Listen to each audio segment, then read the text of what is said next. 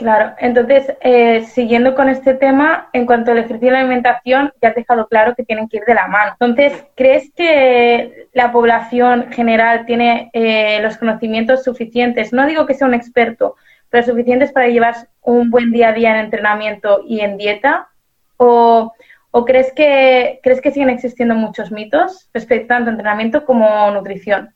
A ver, eh, seguir una dieta equilibrada y hacer ejercicio físico, obviamente que es fundamental para eh, tener un estilo de vida saludable. ¿no? Cuando hablamos ya mm. de alimentación en deporte y rendimiento, em, hay que adecuar esta dieta a las cantidades que va a necesitar este deportista. Y es muy, muy usual encontrar eh, un déficit energético en deportistas. ¿no? Entonces, em, para su rendimiento, para su recuperación, si está en estado de crecimiento, para su buen desenvolupamiento, eh, o sea, desarrollo en su crecimiento, hay que consumir suficientes calorías y hay que consumir suficientes macro y micronutrientes para llegar a sus requerimientos, que van a ser más altos que la población general pensar que hay muchas vitaminas que se utilizan como cofactores de las reacciones, em, reacciones energéticas que tenemos. Estos, estas vitaminas van a ser más consumidas por estos deportistas y necesitamos que, que sigan consumiéndolas. ¿no? También hay que tener en cuenta que hay deportistas que van a tener que hacer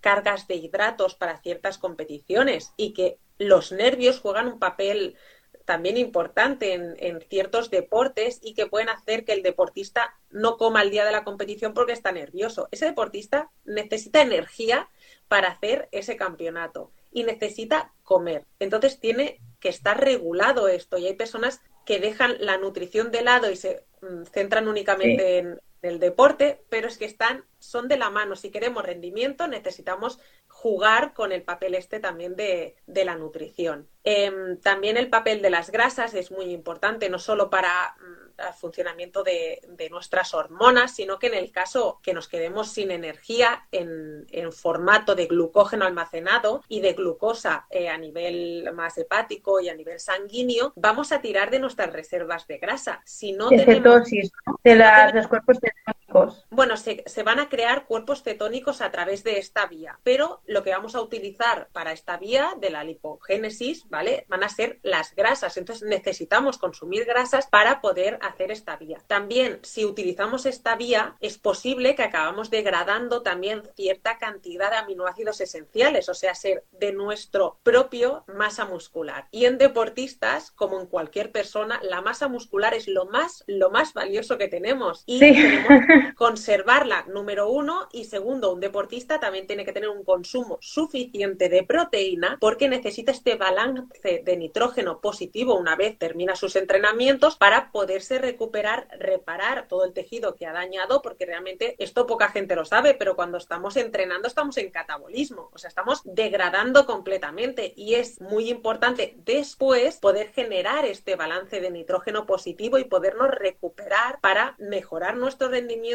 nuestra condición física, prepararnos para la siguiente sesión de entrenamiento. Sobre todo hay deportistas que entrenan dos veces al día. Esos deportistas comen mucho y deben comer muy bien. Necesitas eh, llenar muy rápido las reservas de glucógeno. Comen grandes cantidades. Hay que tener en cuenta la fibra que comen porque a lo mejor se sienten demasiado llenos. Hay que tener en cuenta cuándo y cómo se meten las grasas. yo he visto casos de digestiones horribles, de acabar tirando por carbohidratos intraentreno de edición rápida. Sí, también hay que tener en cuenta, cuidado con eso porque pueden salir tema de caries por eh, tomar demasiados geles. También úlceras estomacales por tomar demasiados geles. Hay que tener en cuenta también el tema de los probióticos y los, y los prebióticos, o sea, alimentar a nuestra flora bacteriana para que viva y esté feliz, porque es nuestra protección ante cualquier agresión. Ah, mira, esto me he olvidado antes en, el sistema inmune. Nuestra microbiota también juega un papel muy importante en el sistema inmune y hay que estás súper encadenado, no puedes olvidarte nada. O sea, somos una máquina que hay que darle grasa a todos lados y engrasarla por todos lados. No podemos dividir, no podemos concebir el cuerpo por partes, hay que hacer un completo, ¿no? Como a un coche, tú no, a un, a un Lamborghini tú no lo llenarías el depósito con Fanta, ¿no? ¿Y por qué lo haces en tu cuerpo? Exacto, y más cuando hablamos de, deportistas y más, yo qué sé, si hablamos de alto nivel ya ni te digo. Es una locura. Una locura. Es Entonces, clave alimentación en, en este sentido. En cuanto a los mitos de alimentación, ¿crees que siguen existiendo muchos? Que hay que destronar muchos, quitarlos. Hay muchísimos y sobre todo, y es un tema que a mí siempre me ha apasionado y realmente mis trabajos, mi trabajo final de grado fue sobre el mundo de la mujer y la interferencia eh, pues que tenía. lo anexamos. con el sector de, del fitness y lo de los modelos corporales que había y hay una de dos en el mundo de la mujer cremas reductoras. Siempre nos van a mandar a la, al cardio antes que a las pesas. Eh, cuando nos ven a nosotras algo siempre nos venden tonificar reafirmar. Siempre nos hablan de glúteo abdomen y piernas los brazos la espalda ni tocarlos cuando siempre obviamente a todas nos gusta vernos bien y que no nos cuelgue ninguna chichilla por ningún lado. Y para eso hay que entrenar con El que saluda y saluda tres veces, ¿no? Con la mano, con la mirada y Hay que entrenar fuerza, que no significa, y esto también lo voy a decir, que vayas al gimnasio y te pongas a levantar muchísimos kilos, porque la sobrecarga tiene que ser progresiva. Y tú puedes entrenar fuerza entrenando con tu propio cuerpo, porque ya será empezar a entrenar con peso. Pero esta sobrecarga, obviamente, no te puedes pasar tres años entrenando con tu propio peso porque llegará un momento que no tendrás adaptaciones a este entrenamiento y tendrás que subir la exigencia de este entrenamiento. Entonces, mm, todo debe ser progresivo. Entonces, creo que somos nosotras justamente el sector donde estamos más engañadas, donde hay más mitos, porque también somos el sector más económico y que gastamos más dinero en todas estas cosas. Somos y más vulnerables. Estar bien, sentirnos bien y somos el sector más consumista. Entonces, a mí es lo que me gusta eh, em, siempre enseñar y intentar que la gente lo vea en su propio físico y, en, su propia imagen cómo cambia el cuerpo y cómo nos sentimos cuando entrenamos con fuerza, que no significa, repito, entrenar con muchísimo peso ni con un objetivo de hipertrofiar y estar enorme. Simplemente hay muchas formas de entrenar, siempre mm, fuerza, pero no solo, obviamente, para cómo nos sentimos físicamente a nivel exterior, sino interior, como hemos hablado antes en el caso de la menopausia, cómo ayudaría también a mm, no descalcificar. O el simple hecho de poder subir unas escaleras sin ahogarte. También, o coger algo que está en un cajón que está arriba y es que cualquier cosa. Sentirnos fuertes, ágiles y no significa tampoco tener más músculos, sentirse menos femenina. Mm, cada uno. Para nada, para nada y encontrarse bien con su físico, ¿no? Y el cuerpo este que siempre buscamos o el canon de belleza que normalmente vemos en la sociedad, ¿no? Que es un físico más bien finito. Ahí me dicen, es que hay que tener abdominales. Sí, entrena con pesas. No, no, pero no me quiero poner fuerte. No, no, es que para tener abdominales vas a tener que tener músculo y para tener músculo lo tienes que crear. Y para sea que la gente no, no ve el lado, no ve el lado oscuro de esta gente con abdominales. Eh, no entienden que esto, una mujer, por porcentaje de grasa, salud hormonal no puede mantener estos 365 días del año de forma natural. Ahora, mm, lo que han sufrido, el déficit que han sufrido, eh, el choque que le han hecho al cuerpo es muy grande. Entonces, ¿realmente te merece la pena por una estética? Si vas a competir, si te lo manda el deporte, si tienes un objetivo real como puede ser una competición, sabes que es momentáneo. Pero tenerlo por tenerlo mm, no es un físico real. Hay mucho Photoshop, hay mucha mentira. En cuenta que tienen que vender una imagen. Si te venden la verdad, no te no la comprarías. Es eso. Somos económicas y hay muchos mitos, entonces aún, hay, aún hay trabajo. Entonces, eh, ¿crees que es necesaria la creación e implantación de asignaturas destinadas al conocimiento de la nutrición y el deporte, más allá de la educación física, que son como tres horas a la semana, como mucho? Yo creo que debería desde pequeños haber una asignatura de nutrición o más bien de hábitos alimenticios eh, desde pequeños. Hay una prevalencia de obesidad infantil enorme ahora mismo y si no adquieren estos hábitos desde pequeños, una vez crecen, siguen con estos hábitos y quitarlos es muy difícil. Y ahora mismo la gente no sabe comer y por lo tanto no sabe enseñar a sus hijos a comer y cogen los mismos hábitos que tienen ellos. Entonces, a mí me encantaría que a la larga hubiera una asignatura de nutrición, pero realmente es un sector muy nuevo. Los nutricionistas y dietistas estamos desde hace muy poco. Entonces, mm, creo que todo tiene que ir evolucionando y obviamente no hay tanto dinero para, para, para nutrición como para ir para otros sectores que se, se consideran más básicos ahora mismo. Entonces va a ser lento, pero ojalá a la larga, eh, cuando vieran que, esta obesidad infantil crece y esta población con obesidad cada vez es mayor, ojalá mm, pongan este tipo de asignaturas. Claro, esta obesidad provoca a largo plazo, yo que bueno trabajo en la podología,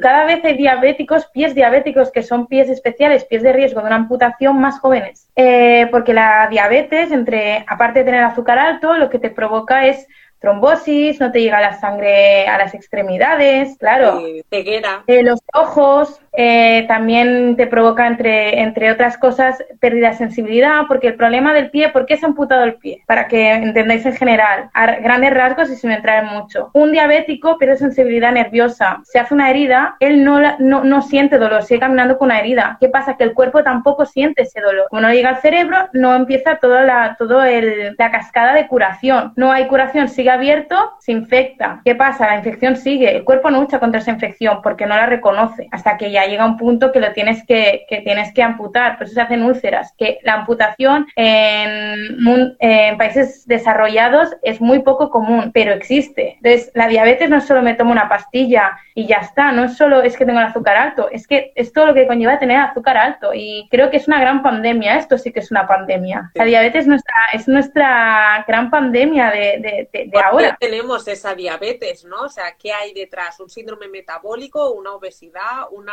una inflamación ya a nivel, a nivel general, unos malos hábitos. Entonces, cambiar todo esto es muy difícil si empezamos desde pequeños, yo creo que todo iría mejor porque los niños son esponjas y una vez les este tipo de vida saludable, ya no solo en cuanto a la alimentación, sino cuanto al ejercicio, y ya no solo para sentirse bien por dentro, repito, y por fuera, sino por el tema de los valores que enseña el, el deporte que les hará mejores personas de mayor. El mundo del deporte es un mundo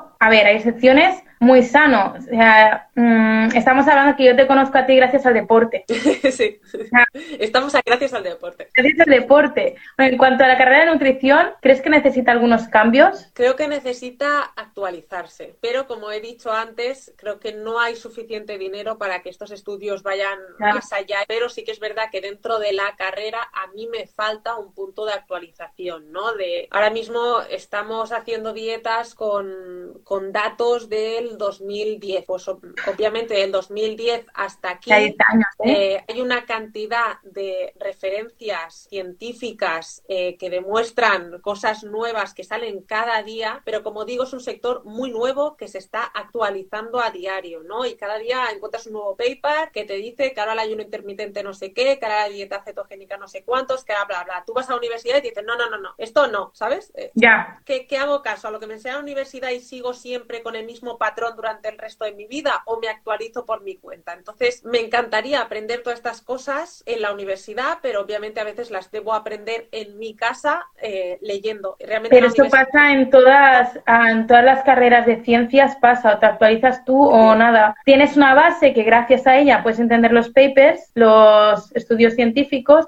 pero depende de ti ser un buen profesional y renovarte año tras año. Eso me hicieron a mí en la universidad y se me quedó marcado. Y no queda otra. Y por último, un libro, una película y un mensaje final. ¿Qué quieres que nos llevemos a casa? Eh pues un libro, diré Lágrimas por una medalla. Es un libro que es de una gimnasta que, que, el día que me lo leí me encantó porque es como lucha por su sueño, que es ser campeona olímpica y cómo lo consigue, pero todos los problemas que se lleva eh, a medida que pasa el tiempo, ¿no? Y todas las barreras que tiene que suponer porque es una lucha muy difícil. Hay deportes que son muy poco valorados y una vez lo consigue, consigue su medalla de oro, se da cuenta que es una medalla que deja en una vitrina, pero nadie se la reconoce, ¿no? Ya no eres nadie una vez, has pasado toda tu vida siendo gimnasta y esforzándote. Entonces hay deportes que son minoritarios, en los cuales hay que tener en cuenta que no ganan casi dinero y es un libro que me marcó. Una película... Eh, eh, o sea, la historia real es de una gimnasta real, muy interesante entonces. Para una peli, es que me lo estoy apuntando.